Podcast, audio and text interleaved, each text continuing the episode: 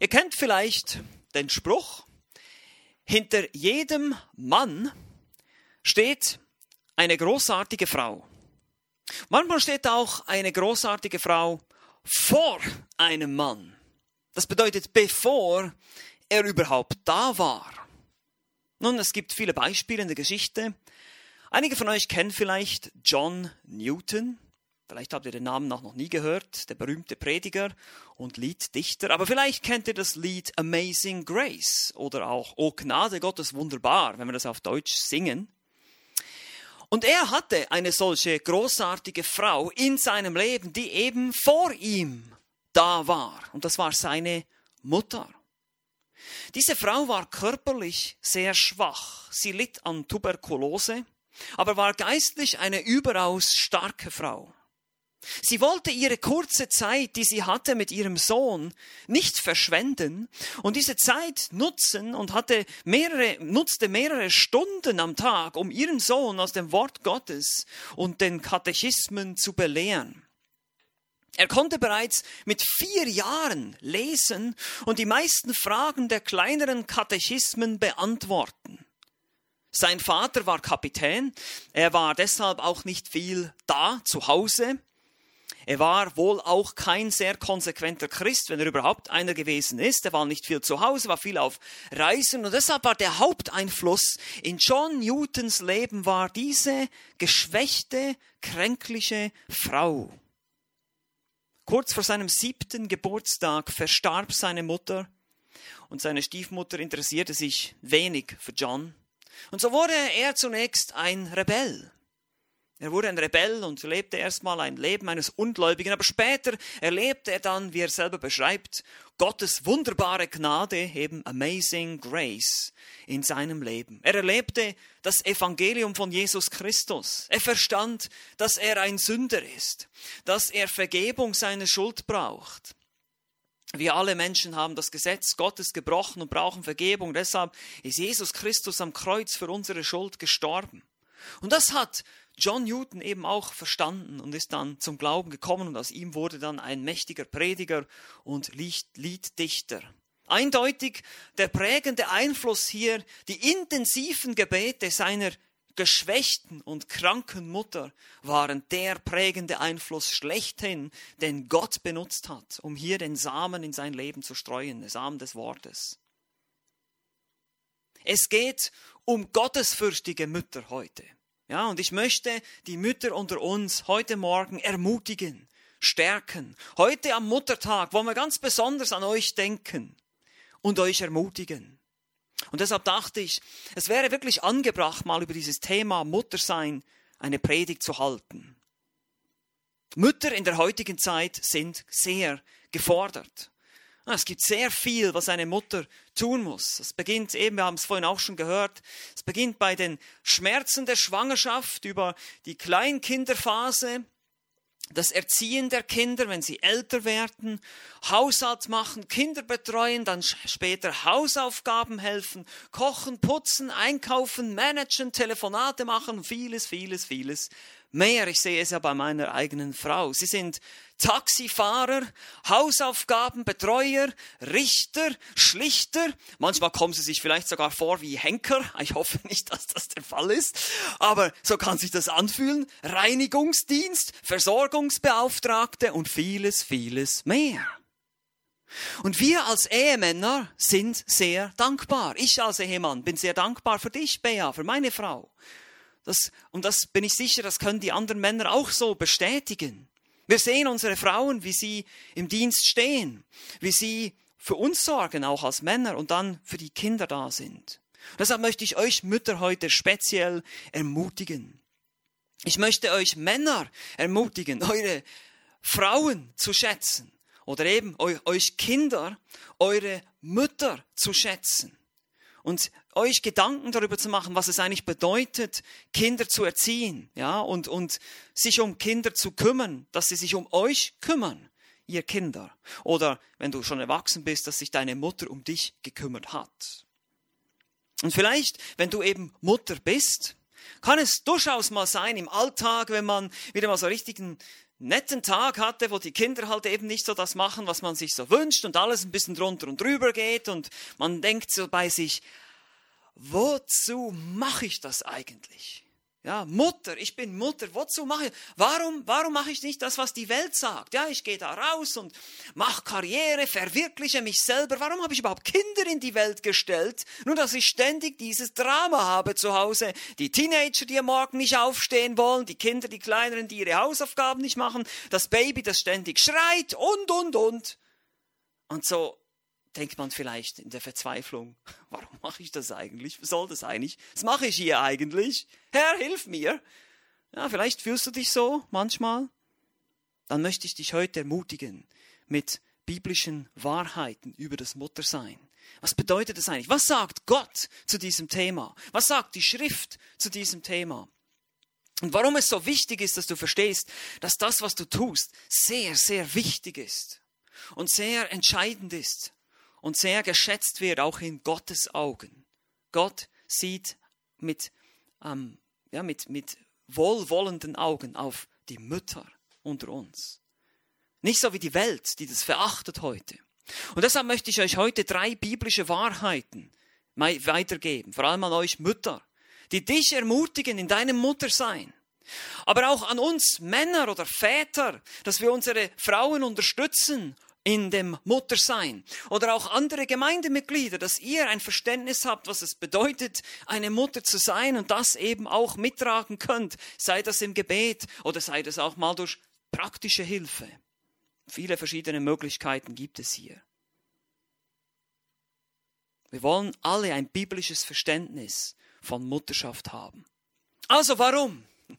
Warum tue ich das? Wozu mache ich das? Was ist deine Berufung als Mutter? Lasst uns das in drei Punkten anschauen, drei biblische Wahrheiten, die dich ermutigen. Erstens, Mutterschaft ist Gottes Design.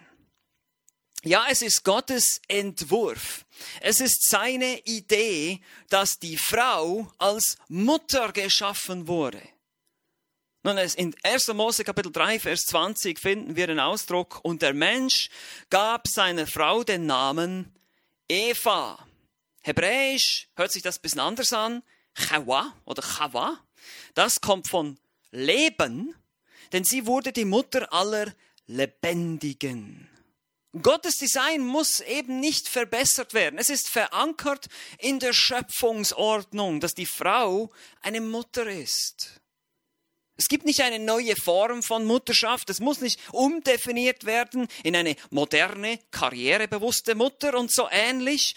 Die Welt kommt mit allen möglichen neuen Definitionen. Muttersein wird als Last und Hindernis für Karriere und Selbstbestimmung gesehen. Es soll über den eigenen Bauch entschieden werden, weil es nichts mit dem Bauch zu tun hat, sondern da ist ein Mensch drin, den man töten möchte. Das hat überhaupt nichts damit zu tun. Das sind keine, das ist nicht Gottes Design. Das ist aber nicht Gottes Design für die Frau und Mutter. Gottes Design ist, die Frau soll als Mutter Kinder gebären und großziehen. Oh, jetzt habe ich was gesagt. Ich weiß, dass das unpopulär ist, aber lass mich das erstmal erklären. Lass uns das erstmal anschauen. Das ist nämlich nichts Negatives, es geht hier nicht darum, die Frau irgendwie abzuwerten und sagen, ja, du gehörst zu Hause an den Herd und, an, und zu den Kindern. Ja, mach mal da deine lächerliche Arbeit, während wir Männer uns hier äh, verwirklichen und das Leben genießen. Das geht überhaupt nicht darum. Sondern es geht darum zu sehen, dass das eben eine sehr entscheidende, sehr wichtige, sehr essentielle Arbeit ist, ein sehr wichtiger Dienst, den die Frau tut. In 1. Timotheus Kapitel 2, die Verse 14 bis 15, schreibt Paulus im Zusammenhang, und diese Verse haben wir uns auch schon angeschaut, was um Ältestenschaft ging, dass eine Frau eben nicht lehren soll in der Gemeinde, weil die Frau, und über die Rolle der Frau werden wir uns noch mehr unterhalten, wenn wir in Titusbrief vorankommen, ins Kapitel 2, da möchte ich jetzt nicht zu viel vorwegnehmen, aber hier soll eine Frau nicht lehren, und dann heißt es, die Frau soll auch nicht Autorität haben über den Mann, weil sie eben nicht dafür geschaffen wurde, Autorität zu haben über den Mann, sondern sie wurde geschaffen, um als eine Nachfolgerin dem Mann zu dienen, als eine Gehilfe Hilfin, eine passende Helferin. Und so zieht Paulus hier genau die Schöpfungsordnung heran, um das zu begründen und sagt in Vers 14, 1. Äh, Timotheus 2, 14, und Adam wurde nicht verführt, die Frau aber wurde verführt und geriet in Übertretung. Was war die Verführung? Sie hat die Leitung übernommen. Sie hat auf die Schlange gehört, hat die Leitung übernommen. Sie soll aber davor bewahrt werden durch das Kindergebären, wenn sie bleiben im Glauben und in der Liebe der Heiligung samt der Zucht. Nun, sie wird nicht gerettet.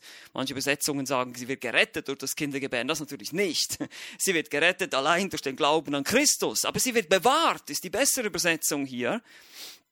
Sie wird bewahrt vor dieser Versuchung eben, über den Mann zu herrschen, dem Teufel Raum zu geben. Es spricht hier auch im Zusammenhang von den Versuchungen des Teufels wie er eben versucht, die Frau dazu zu bringen, Leitungsfunktion zu bringen, was eigentlich der, das Design des Mannes ist und nicht der Frau.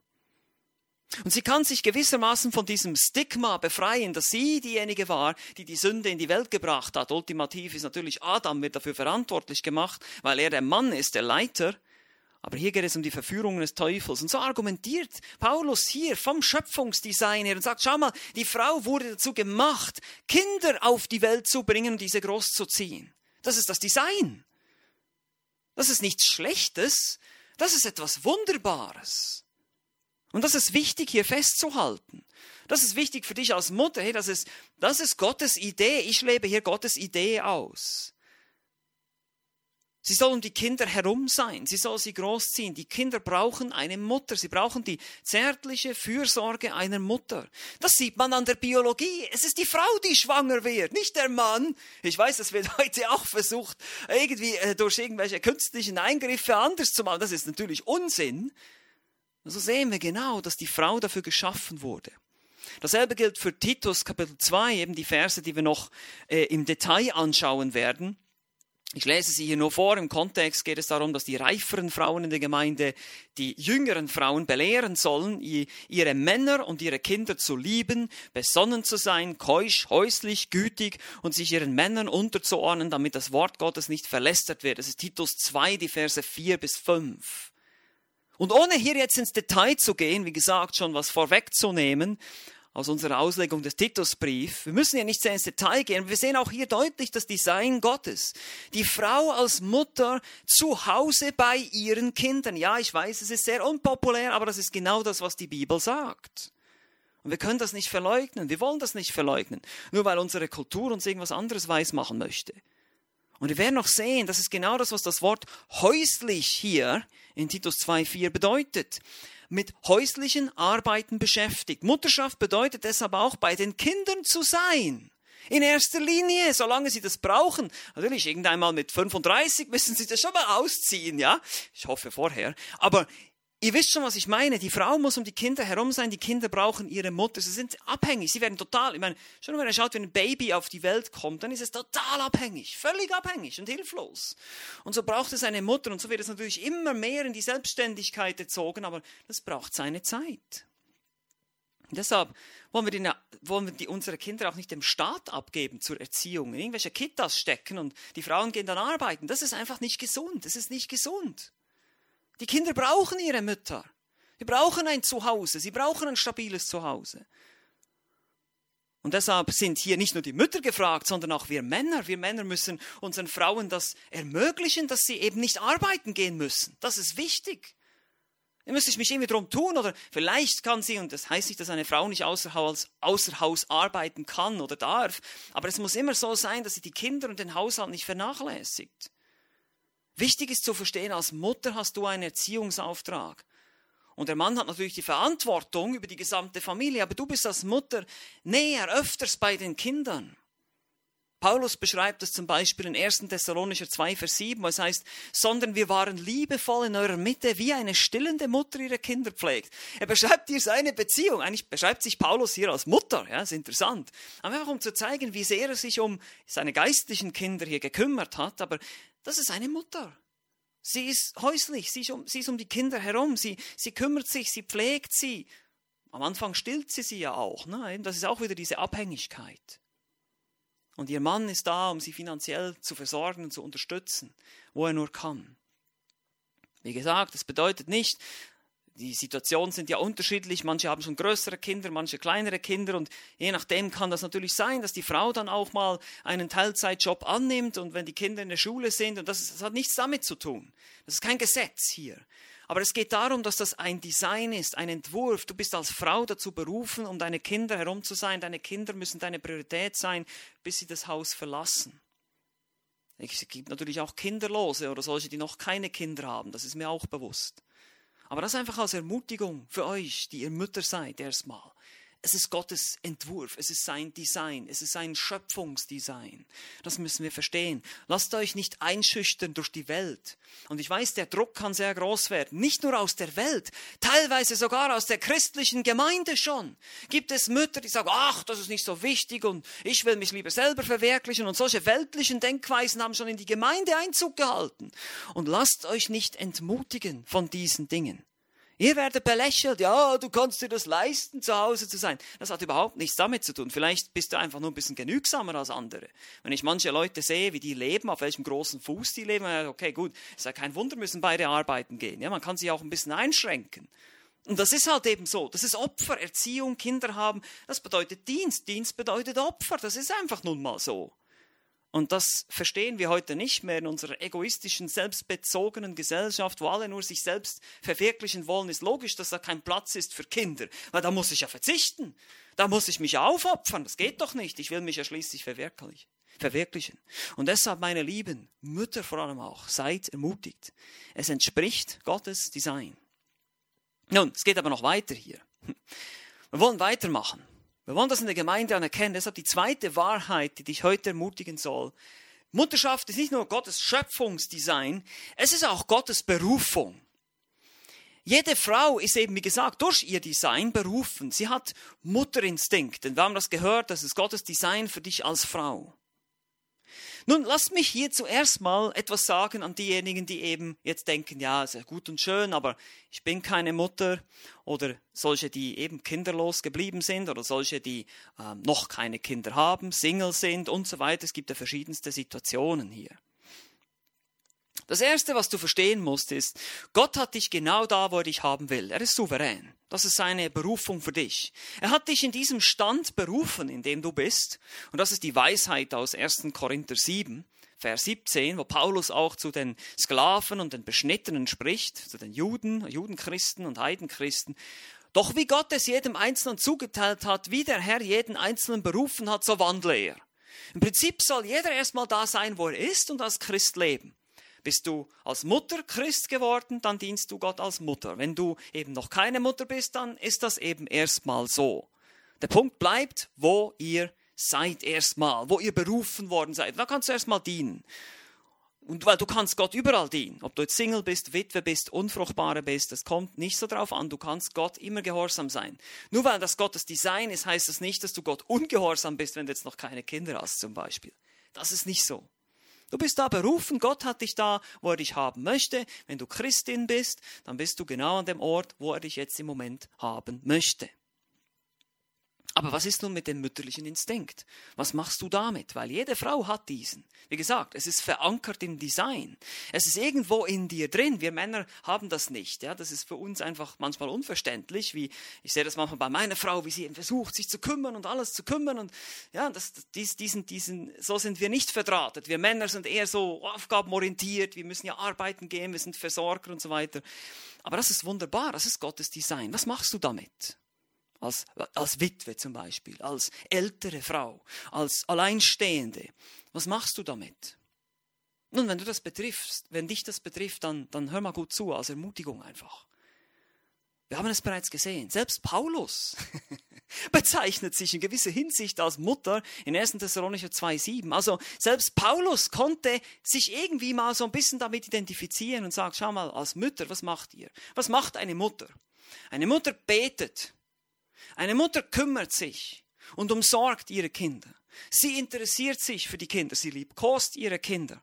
Sie zeigt Zuneigung zu ihren Kindern, sie gibt Rat, sie hört zu, sie verbringt Zeit, sie tröstet, ermutigt, ermahnt, korrigiert, hilft ihren Kindern, ihren Schützlingen. Und daher kannst du auch in gewisser Weise auch eine Mutter sein. Es ist interessant. Während meiner Zeit am Seminary habe ich durfte oder haben wir Bea und ich hatten das Privileg, ein Ehepaar kennenzulernen. Er war einer meiner Lehrer, Dr. Osborne, er war Griechischlehrer, er und seine Frau Janice. Und ähm, sie waren kinderlos. Sie sind kinderlos geblieben, waren schon im Alter fortgeschritten. Und die Frau, Janice, hat uns so ein bisschen erzählt aus ihrem Leben und wie schwierig das für sie war, das anzunehmen, dass sie kinderlos geblieben ist und äh, einfach wie, wie, wie sie auch mit Gott gehadert hat darüber. Und wie sie dann aber auch fast nach circa 20 Jahren, also längere Zeit, immer wieder Kampf das mal irgendwie annehmen konnte und immer mehr gemerkt hat und zu diesem Schluss kam, und ich zitiere hier ihre Aussage so noch aus dem Gedächtnis, ich konnte viel mehr Kindern eine Mutter sein, als ich es jemals gekonnt hätte, wenn ich eigene Kinder gehabt hätte. Das ist interessant. Also sie kam zu dem Schluss, ich konnte viel mehr Kindern sozusagen eine Mutter sein, in gewisser Hinsicht mich um diese Kinder kümmern, ihnen helfen, ihnen Rat geben, als wenn ich keine, also als wenn ich, wenn ich eine leibliche Mutter geworden wäre. Sie hat nämlich in, auch in der Kinderarbeit gedient und, und in verschiedensten Kapazitäten, natürlich in der Gemeinde, wo es ganz viele Kinder gab, die dann eben plötzlich unter ihrer Obhut waren, wo sie dann wie eine Mutter, sogar eine Großmutter für sie wurde. Und das ist schön, das ist spannend. Und so kannst du auch eine Berufung haben als Frau. Du musst dich nur ein bisschen umschauen. Wo kannst du vielleicht in gewisser Hinsicht auch Mutter sein für ein Kind?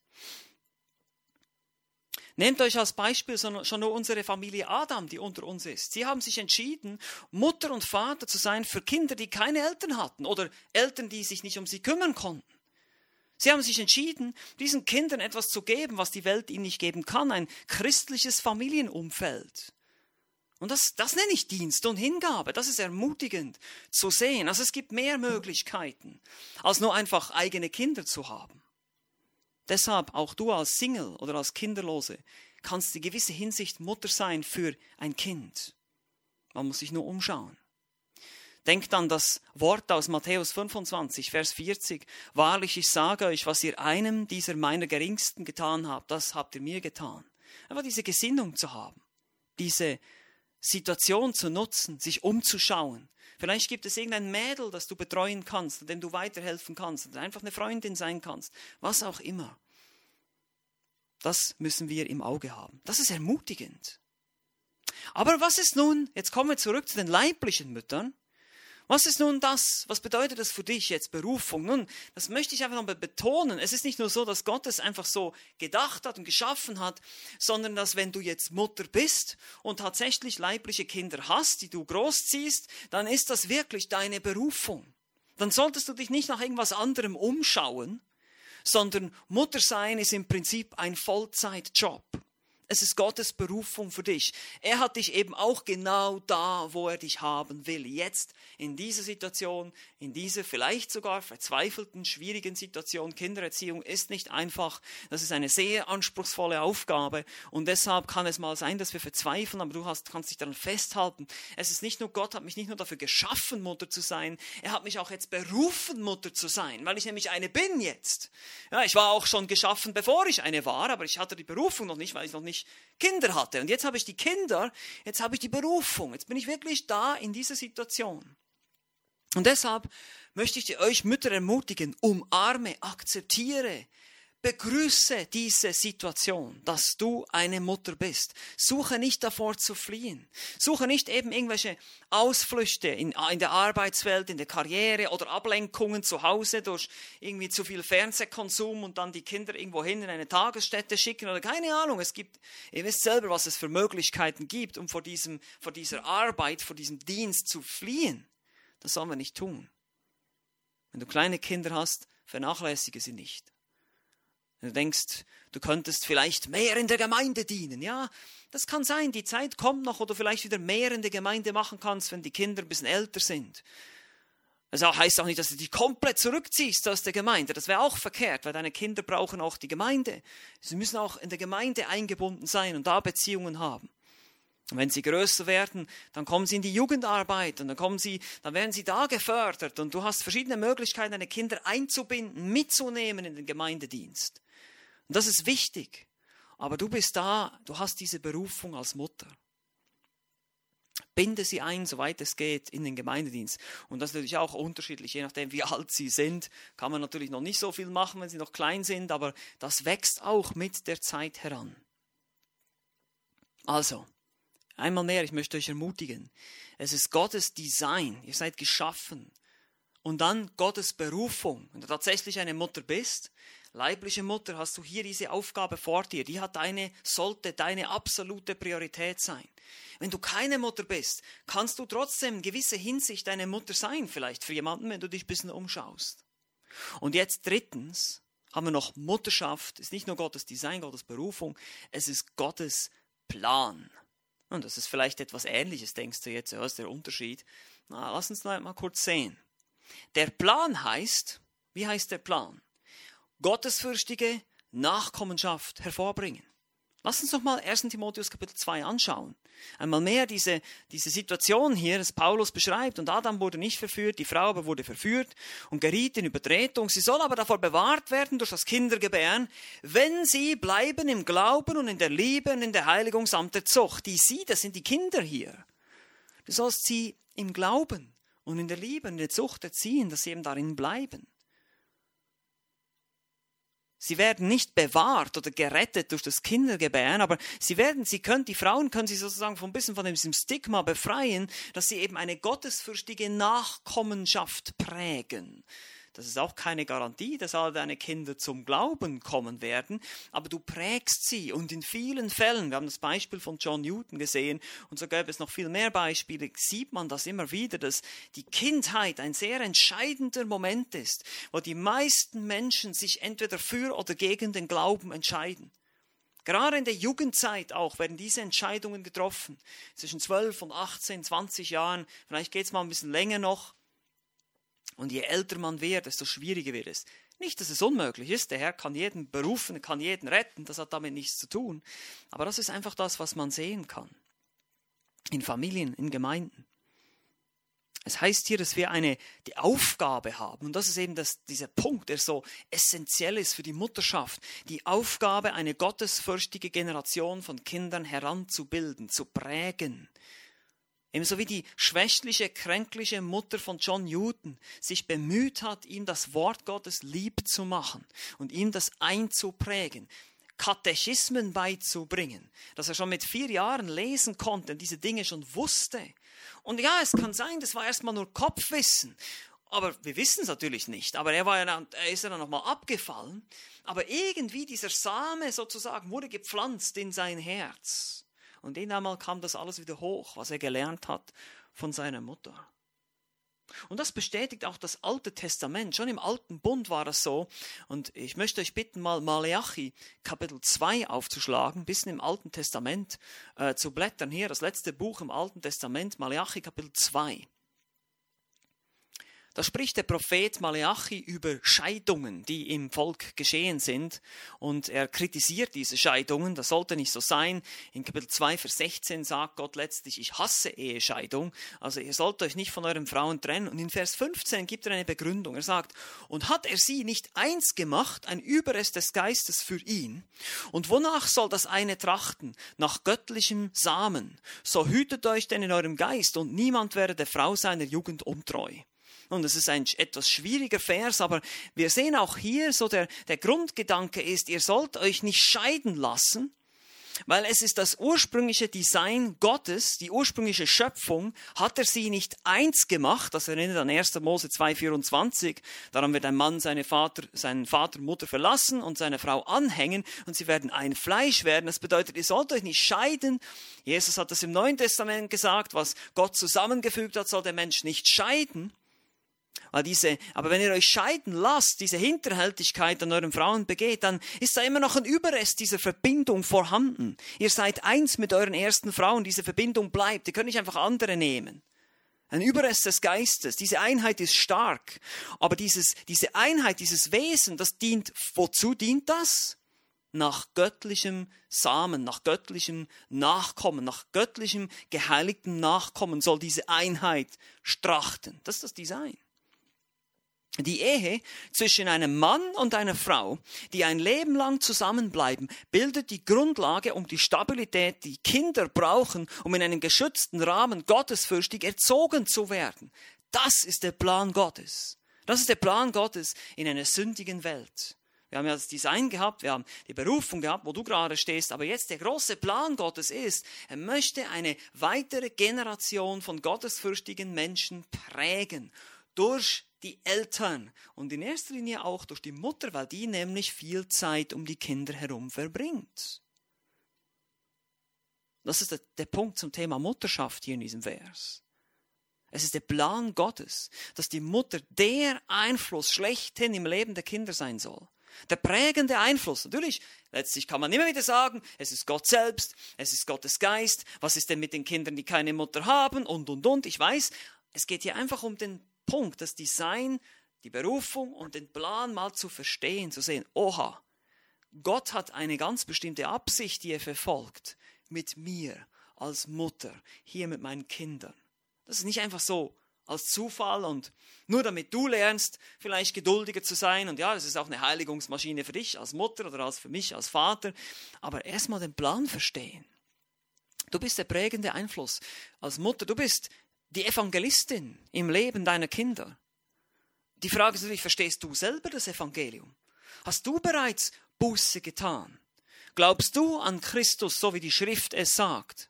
Hast du äh, bist du umgekehrt von deinen Sünden? Hast du deine Sünden bekannt und glaubst du an Christus allein, dass er allein für deine Sünden gestorben ist und dir Vergebung deiner Schuld geben kann? Hast du den Heiligen Geist empfangen? Lebst du in der Heiligung?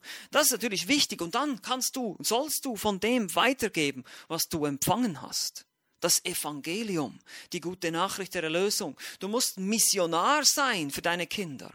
Du bist auch ein Lehrer deiner Kinder. Ihr sollt Lehrerinnen des Guten sein, heißt es im Titusbrief. Und das ist das Ziel. Einfluss nehmen.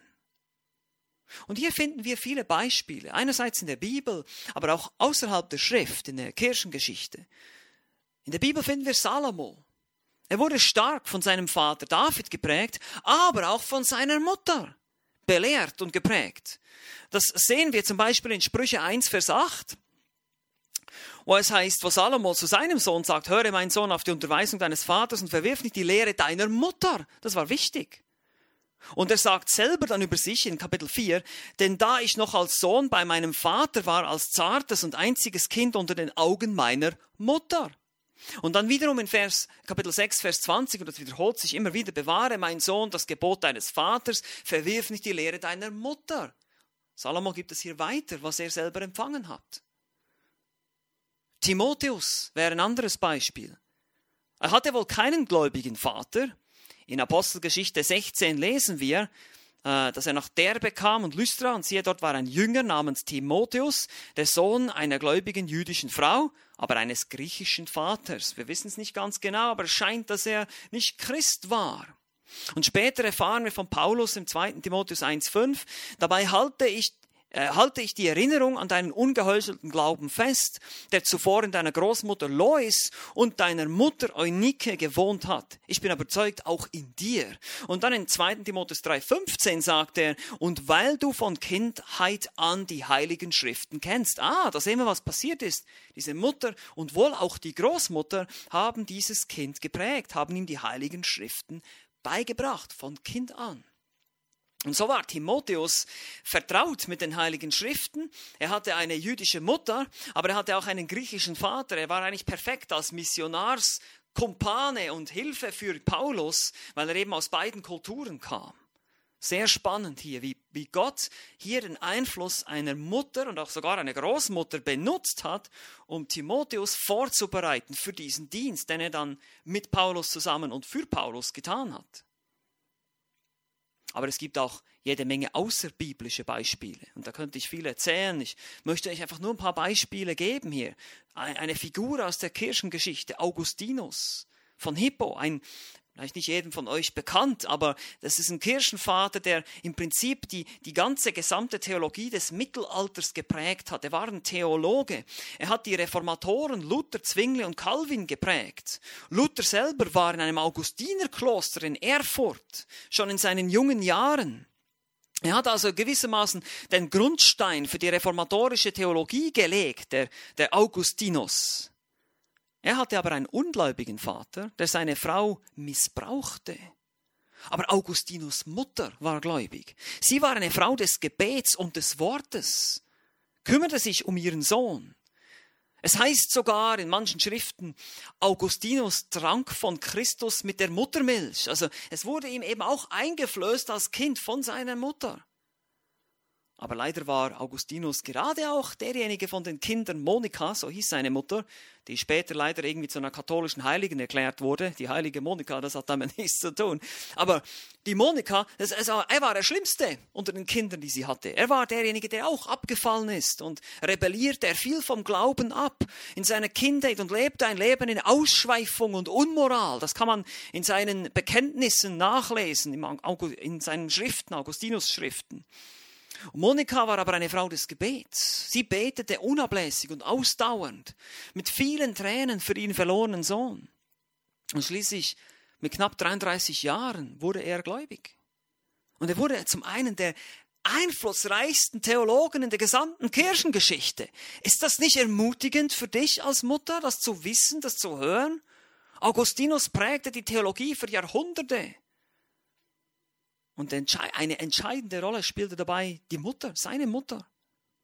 Und so könnte ich die Liste vorführen mit äh, dem China-Missionar Hudson Taylor. Er wurde mit 15 als Angestellter einer Bank immer mehr vom Glauben weggezogen und letztlich wurde er aber gläubig und zum bekanntesten oder bekannten China-Inland-Missionar, den wir kennen aus vielen Geschichten. Warum? Ebenfalls durch den Einfluss seiner Mutter. Gott benutzte den Einfluss seiner Mutter, die unaufhörlich für ihn betete und sogar als Hudson schon in der Mission war in China, begehrte er immer noch die Gebete seiner Mutter. Bitte bete für mich, bete für mich.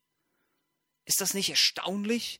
Der Prinz der Prediger Charles Haddon Spurgeon, der in seinen jungen Jahren auch gegen Gott rebellierte, ebenfalls ein Rebell, auch ein Abgefallener, aber auch er hatte eine unermüdliche Mutter, die nicht aufhörte für ihn zu beten. Deshalb hier Mütter, bleibt dran mit euren Kindern. Bleibt dran mit euren Kindern. Ihr wisst nicht, ob aus euren Kindern eines Tages berühmte Theologen, Prediger oder Missionare werden. Augustinus, Spurgeon, John Newton. Wir haben die Beispiele. Timotheus. Und manche von diesen Menschen, viele waren gottlos. Viele waren ungehorsame, rebellische Söhne, die zunächst überhaupt nichts wissen wollten vom Glauben. Lasst nicht locker, gebt nicht auf, betet für sie, Bringt ihnen das Evangelium, lehrt ihnen so gut es geht, soweit sie noch zuhören. Und wenn sie aus dem Haus sind und weglaufen, betet für sie. Hört nicht auf, gebt nicht auf. Wir wissen nicht, was der Herr vorhat mit ihnen. Liebe Mütter, wenn ihr euch diese Frage stellt, wozu mache ich das eigentlich? Ich hoffe, diese drei biblischen Wahrheiten konnten euch einfach ermutigen und aufbauen euch diese Dimension vorzustellen. Ja, ich habe hier vielleicht nur meine kleine Welt und meine kleine Wohnung, in der ich diese drei Kinder hier, diese drei Rebellen, diese drei Moabiter erziehen will und irgendwie das versuche und selber sündige und versage dabei. Aber schau auf Gott, der dich sieht und der weiß, der hier vielleicht die nächste Generation von großen Missionaren prägen will durch dich. Wir wissen es nicht. Wir müssen aber dranbleiben und ermutigt sein durch solche Beispiele. Männer, unterstützt eure Frauen in dieser Berufung, wo ihr nur könnt. Natürlich betet für sie, aber helft ihnen auch und sorgt für sie, sorgt dafür, dass sie ihre Berufung als Mutter eben gerecht werden kann. Und alle von uns natürlich hier in der Gemeinde können hier in einer gewissen Hinsicht mithelfen und die Kinder mitprägen durch gute Lehre und durch das Evangelium, indem wir ihnen das Evangelium von Jesus Christus bringen. Wir müssen uns nur umschauen. Es gibt sehr viele Kinder. Gott hat uns mit vielen Kindern gesegnet in der Gemeinde, die geprägt werden können. Den wir natürlich durch unser Vorbild erstmal, aber dann auch einfach durch das, was wir ihnen beibringen. Und da seid ihr Mütter eben besonders gefragt. Ihr seid da direkt an den Kindern dran, am nächsten dran. Und das soll einfach eine Ermutigung sein. Es ist Gottes Design für dich. Er hat dich so geschaffen. Er hat dich berufen dazu, wenn du jetzt in dieser Situation bist. Mutter sein, ist es deine Berufung und deine Priorität. Und sein Plan ist, eine nächste Generation von gottesfürchtigen Menschen hervorzubringen. Natürlich auch Frauen, nicht nur Männer. Wir haben jetzt Männerbeispiele angeschaut, auch die Frauen. Gottesfürchtige Frauen zu prägen, ist genauso wichtig. Und lasst uns daran festhalten, lasst uns daran denken. Vielleicht bist du dabei, den nächsten Spurgeon oder den nächsten Timotheus zu prägen. Amen. Lass uns noch gemeinsam beten. Herr Jesus Christus, ich danke dir für diese Ermutigung. Danke dir, dass du einen Plan hast mit dem Muttersein, dass du als Schöpfer Gott wunderbar dir diesen Plan ausgedacht hast. Selbst in einer sündigen Welt, in einer gefallenen Welt, sollen die Mütter vor allem auch daran beteiligt sein, eine gottesfürchtige Generation von Kindern heranzubilden und zu prägen, die Zeugen sein werden deiner Herrlichkeit für die nächste Generation. So danken wir dir und bitten dich gerade in dieser Situation jetzt um Stärkung für unsere Mütter in unseren Reihen, aber auch sonst in anderen Gemeinden, die oft so angefochten sind und oft belächelt werden von der Welt, wenn wir sagen, ja, wenn jemand sagt, ich bin Mutter und bleibe zu Hause. Und so bitte ich dich einfach darum, um Stärkung, um Aufbau und dass sie einfach ermutigt sind und sehen, dass sie gemäß deinem Design, gemäß deiner Berufung und auch gemäß deines Planes handeln. Wir preisen dich jetzt für diesen Tag und befehlen uns dir und deiner Gnade an. Amen.